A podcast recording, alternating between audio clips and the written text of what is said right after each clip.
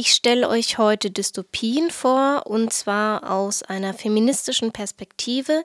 Dafür habe ich vier Bücher mitgebracht. Wir starten mit dem absoluten Klassiker dieses Genres, Der Report der Markt oder zu Englisch The Handmaid's Tale von Margaret Atwood. Das Buch ist von 1985. Seit 2017 gibt es eine Fernsehserie darüber und es ist der absolute Referenzpunkt für spätere Bücher zu feministischen Dystopien. The Handmaid's Tale spielt in der Republik Gilead, einem fiktiven Amerika der Zukunft. Frauen sind hier vollkommen unterdrückt, sie werden in vier Kategorien eingeteilt und müssen entsprechende Kleidung tragen. Die Ehefrauen und Mütter blau, die Hausfrauen grün, die Mägde rot und die Tanten braun. Mägde werden einem Mann zugeteilt, wenn dessen Ehefrau nicht schwanger wird. Sie bekommen den Namen des Besitzers, im Englischen beispielsweise of Fred oder im Deutschen des Fred, und werden regelmäßig auf dem Schoß der Ehefrau vom Hausherrn vergewaltigt. Wenn sie dann schwanger sind, geschieht die Geburt wie in der biblischen Geschichte von Rahel und ihrer Magd Bilha über die Schenkel der Ehefrau, um diese zur rechtmäßigen Mutter zu machen. Das Buch spielt aus der Sicht einer Magd und lebt von deren Unwissenheit. Gemeinsam mit ihr beginnen wir uns langsam zu erschließen, wie Gilead und dessen Geheimnisse funktionieren, entdecken aber auch die Widerstandsgruppen. Der Report der Markt ist zu Recht ein Klassiker. Es ist ein spannendes Buch über eine gruselige Welt. 2007 erschien dann das nächste Buch, das ich euch vorstellen möchte, The Carhallen Army, zu Deutsch Die Töchter des Nordens. Dieses wird gehandelt als die britische Antwort auf The Handmaid's Tale und gewann den John Lulley Rye Preis. Die Handlung spielt im postapokalyptischen England. Die Protagonistin Sister entflieht aus dem von der Regierung rigide vorgegebenen Stadtleben in die außerhalb der Regierungskontrolle liegende Frauenkommune Cahallen. Im Gegensatz zu Edwards Buch erfahren wir nur wenig über das frauenunterdrückende System. Am Rande ist die Rede von Zwangsverhütungsmitteln, sexuellen Übergriffen und häuslicher Gewalt. Der Fokus liegt aber eher auf dem Gegenmodell des Zusammenlebens der Frauen und im Gegensatz zu Gilead haben die Figuren deutlich mehr Handlungsspielraum. Halls Buch interessiert sich für die Befreiung von der biologistischen Annahme, Frauen könnten sich nicht wehren. Dem stellt sie die unerbitterliche Armee von Cahallen entgegen, zeigt aber zugleich auch auf, wie dieser Widerstand durch ideologische Verblendung kippen kann und dadurch noch verstörender wird als die Unterdrückung, vor der die Frauen ursprünglich flohen.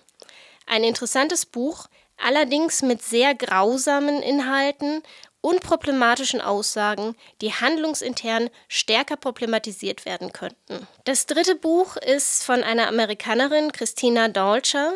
Es ist 2018 erschienen und heißt Vox. Dieses ist schon wieder sehr viel ähnlicher wie The Handmaid's Tale. Vox spielt in einem fiktiven Amerika der Zukunft. Die Regierung hat eine an die 1950er Jahre orientierte, sich auf die Bibel berufende Gesellschaft etabliert. Frauen wird die Rolle der Mutter, Ehefrau und Hausfrau zugeschrieben. Der Zugang zu Verhütungsmitteln fehlt. Vor- und außerehelicher sowie queerer Sex sind verboten. Hauptmittel der Unterdrückung ist ein Armband, das Mädchen und Frauen tragen müssen.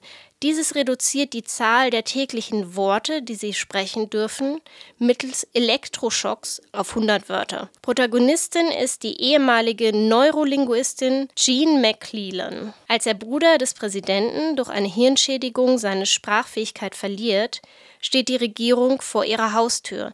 Jean stand vor der Machtübernahme kurz vor der Fertigstellung eines Heilmittels für eben diese Hirnregion und soll nun dem System, das sie unterdrückt, helfen. Die große Stärke des Buches liegt darin, dass es die Bedeutung von Sprache und Kommunikation illustriert und das Mundtotmachen als effektivstes Unterdrückungsinstrument identifiziert. Wie sehr die eingeschränkte Kommunikation Jean von ihrer Familie entfremdet, aber auch wie es dem Regime gelingt, die Kinder zu manipulieren, Das ist wirklich stark gemacht. Der Hauptplot dreht sich jedoch um die Möglichkeit des Widerstandes der Neurolinguistin. Wirklich spannend fand ich diesen Teil nicht. Obwohl die Handlung hier mit mehreren unerwarteten Wendungen aufwartete, empfand ich diesen Teil eher als unnötig in die Länge gezogen. Dennoch auf keinen Fall ein schlechtes Buch, man kann das sehr gut lesen, es gibt interessante Perspektiven, ist aber eben auch kein Meisterwerk. Und nun schließlich zum Abschluss das vierte Buch. Margaret Atwood selbst hat eine Fortsetzung von The Handmaid's Tale verfasst und 2019 herausgebracht. The Testaments, zu Deutsch Die Zeuginnen.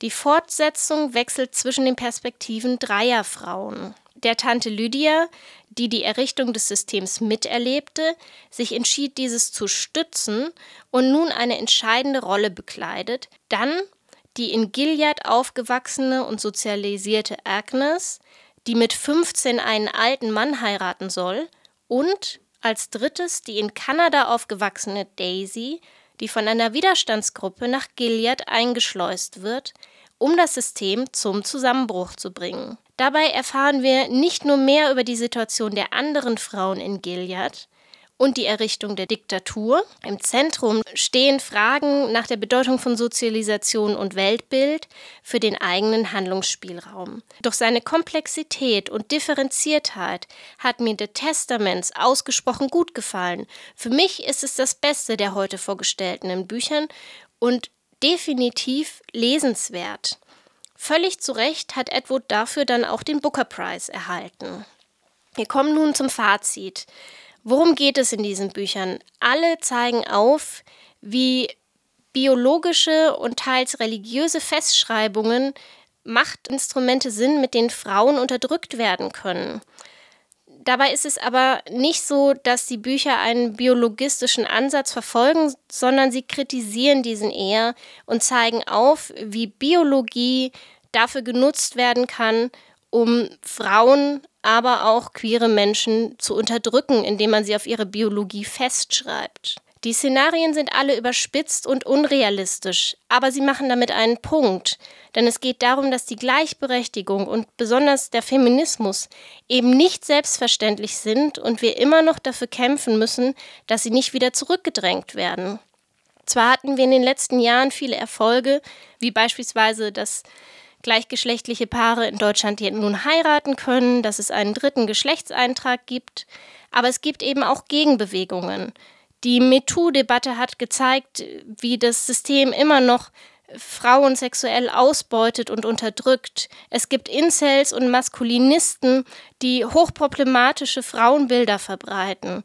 Und das Abtreibungsgesetz in den USA, das seit 1973 Abtreibung als ein Recht festgeschrieben hatte, wurde 2022 gekippt, sodass die Entscheidung, ob Abtreibung legal ist, nun bei den einzelnen Bundesstaaten liegt. Und auch in Deutschland ist die Situation schwieriger, denn immer weniger Ärztinnen bieten Abtreibungen an und teilweise müssen Frauen sehr lange Wege zurücklegen, um die nächste Klinik zu finden. Und gerade diese reproduktiven Rechte, die ja in all diesen vier Büchern angesprochen werden, sind Mittel, um Frauen ihre Freiheit zu nehmen. Dementsprechend sind das alles vier auch ein Stück weit politische Bücher, die gerade die Fiktion damit nutzen, wichtige Punkte zu machen. Nun nochmal für euch ganz knapp zusammengefasst. Besprochen habe ich von Margaret Atwood The Handmaid's Tale, zu Deutsch Der Report der Markt, ebenfalls von ihr The Testaments, Die Zeuginnen, dann von Sarah Hall The Cahalan Army, zu Deutsch Die Töchter des Nordens und als letztes Christina Dolcher Vox.